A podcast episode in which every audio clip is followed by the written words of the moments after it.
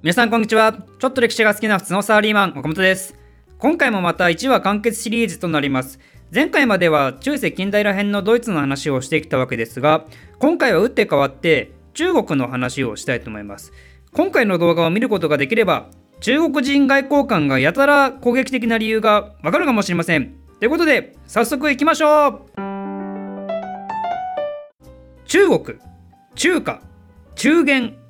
これら用語には全て中の字がついていますね。この中ってどういう意味なのかっていうと、これはもちろん中央の意味で、何の中央かというと、世界の中央を指しているわけですよ。まさしく中華思想って呼ばれるものがそれを表していますが、中国こそこの世の中心であって、中心に行けば行くほど洗練された素晴らしい文化があるのであると。まあ、この感覚は日本人には分かりそうであまり分からないですよね。日本にも上と下の概念はあって、あの京都の偉い人のところに赴くことを上洛と言ったり、まあ、今でも電車の上り下りは都会にこう登るっていうわけですよね。でも中に行くなんて言わないですよね。日本人にとってはその中っていうのは単純に物理的な中心っていうイメージなだけなのに対して中国人にとって中という漢字が持つ意味合いは日本人のそれと違ってとてつもなく大きなものとなります。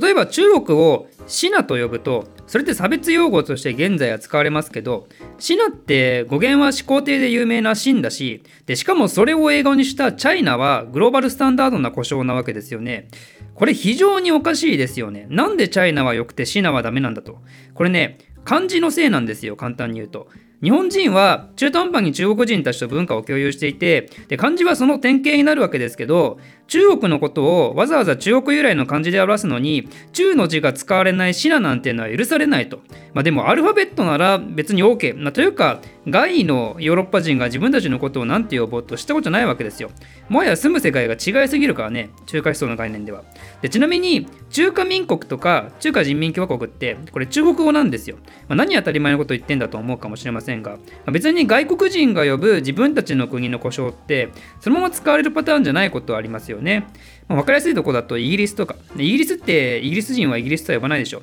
The United Kingdom で、まあ、それを日本語のカタカナ読みして、ユナイテッド・キングダムとは普通呼ばないですよね。だけど中国の場合はそれをしてるわけですよね。中国の読み方で中華民国とか呼ばないけど、でも文字は彼らが呼ぶそのものであると。これも中華民国ができた時に、日本では日本人に身近なシナ共和国って名前で呼ぼうとしたことがあるんですけど、シナ我々はかの中心にある民国なの？ってことで、まあ、クレームが来たらしいんですね。なんで、まあ、ここら辺は非常にシビアなんですよ、中国の皆さんは。中元っていうのもそうで、まあ、昔はあそこら辺が中国文明の中心だったんで、中国の中でも中元こそが世界の中心。たとえ長江流域も人が多くなって栄えようとも、所詮呼び名は江南なんですよ。さらに言うと、中国人には中華帝国なんて概念ないんですよね。なぜなら帝国っていうと国境ができるでしょ。ないから国境なんて中国人の世界観には。彼らの言う世界は文字通りこの世の全てでその中央こそが我々なのであるっていう、まあ、これこそが中華思想と呼ばれる有名な価値観であって、まあ、繰り返しますが中華思想ってのは真ん中に行けば行くほど優れているってことですけどじゃあその真の中央には何がいるかっていうとこれは分かりますか？これは天使と呼ばれる存在です。天ってのはこの世界。そんで天使はその天からの命令を受けて、この世の中を治めるものってことで、この存在絶対無二なんですね。なんで中に行けば行くほど世界は素晴らしくなり、そしてその中央には唯一無二の存在がいるのであるっていう。まあ逆に言えば、天使っていう存在から遠くなればなるほど、その徳が行き届くレベルが下がっていって、やがて野蛮な連中である外位の世界が広がっていくってことなんですね。この天使という称号はもともとは古代の周王朝の君主のことを主に指していたわけなんですけどその後周王朝は滅んで世界はバラバラとなってしまいますよね。天使は一旦ここでいなくなったのにそれでもなぜこの中央に行けば行くほど良いっていう思想は残ったのかっていうとこれに大きく貢献したのが儒教です。儒教が誕生したのは周王朝が滅んで中華世界がひっちゃかめっちゃかになっている春秋時代。そんな世の中に生まれた孔子はこういうことを思うわけですよ。周王朝の時代って平和でめっちゃ良かったよなと。やっぱ天命を受けて徳によってこの世を統治する人っているべきだよなと。たとえ武力で人を脅して周りを従わせてもそれって結局真の平和とは違うよなと。孔子のそういう思いをまとめたのが儒教であってでそれはさまざまな弟子へと広まっていってやがて儒教から儒学として学問としてより体系化されていくことになります。まあ、ただそうこうしてるうちにやがて中国は戦国時代へ突入しそんで孔子が大嫌いな武力をもとについに世界を掌握する一つの国家が誕生してしまいます。それが秦ですね。秦王の衛星は中国を統一したから俺は王よりももっと偉いってことで、まあ、それまで多くいた王と差別化を図るために始皇帝っていう称号を使い出すことになるわけですけどそんな秦が大事にしていたのは、まあ、実は儒教ではなく放火思想。法による統治で人民をがんじがらめにしてビシビシ管理するのであると。徳による政治なんてのはクソこらえってことで儒教は人を惑わす悪の教えであるっつって弾圧されることになります。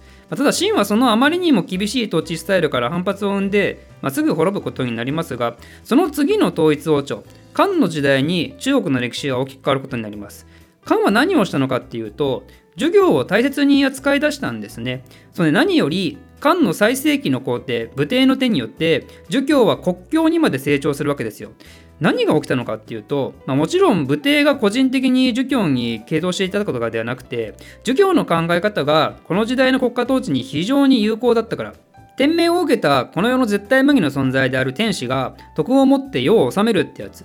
武帝が即位するちょっと前漢は皇帝と同じ劉一族の親戚から反乱を受けていたりしてそれを武力で制圧するのはいいんだけどそういう恐怖による支配っていうのはどうも結局みんなのやる気が落ちてしまいますよね。で武帝の野望として北方民族である郷土を叩きのめすっていうのがあってそのためには漢王朝が一致団結しなければいけないわけですよ。でそのために必要なのは自分はすごい存在なんだぞっていうのを武力を使わずに正当性を示すことでその時に利用されたのが孔子が思っていた周王朝の時代は良かったなっていうもの。天使が治める州っていうのは別にずっと武力最強国家だったわけじゃなくて周りには有力な公がいっぱいいたんだけどそれを州の国王が持つ権威によってみんながリスペクトする形で国がまとまっていたわけですよね。それを目指したんですよね武帝は。この結果中国で何が起きたかっていうと、まあ、端的に言うとそれまで武力によって国をまとめていた皇帝っていう称号の人が徳によってこの世を治める天使っていう称号を、まあ、ある意味で兼任するような形になってそれによって中国の世界観によって皇帝イコール天使となって真の唯一無二の存在が中国世界に登場したわけなんですね。でそれがうまいことを言ったのか結局この後中国の歴史は儒教とともに歩んでいくことになるわけですが儒教っていうのは結局徳を大事にして武力はそれを補佐するためのものなんで武漢みたいなのはねあんまり尊敬の対象とはなりにくいんですよ。三国志とかね、キングダムとか、そういうのに登場する将軍とかは派手なイメージありますけど、まあ、実態はそうではなくて、国の中央にいる文官の方が政治の場では有利に働いたみたいですね。武力で相手をコントロールしようとするなんて野蛮だよねみたいな感じで。だから仮に液性革命によって王朝が変わるにしても禅情っていうのが大事なんですよ。今の天使は徳を持って国を治める力が失われつつあるんでそれを新たに徳を持つ人物にしっかりと引き継ぎしますよっていう、まあ、形だけの儀式ですね。まあ、でも儒教思想ではその形だけの儀式でも非常に重要な意義があったわけなんですね。単純に武力によって皇帝の首を取ったところで結局周りはついてこなくなってしまうから。なぜなら儒教で大事な徳が備わってないからね。だから王朝が交代する時とか統一王朝ができる時っていうのは実質的には武力がドライブするわけだけど、まあ、単純にそれだけではまりがついてこないんでだからこそ禅情っていう手段で天使が持つ権威の異常をアピールするわけですよ。で晴れてみんなに認められる形でトップについた皇帝兼天使っていうのはその人が世界の中心オブ中心なんでそれを戦勝するような人物や勢力を徹底的に嫌います。例えば隋の煬帝。彼は聖徳太子から送られた日本の手紙にブチギレたで有名ですけどその手紙の内容はどういうものだったかというと「ひいずるところの天使書を非没するところの天使にいたす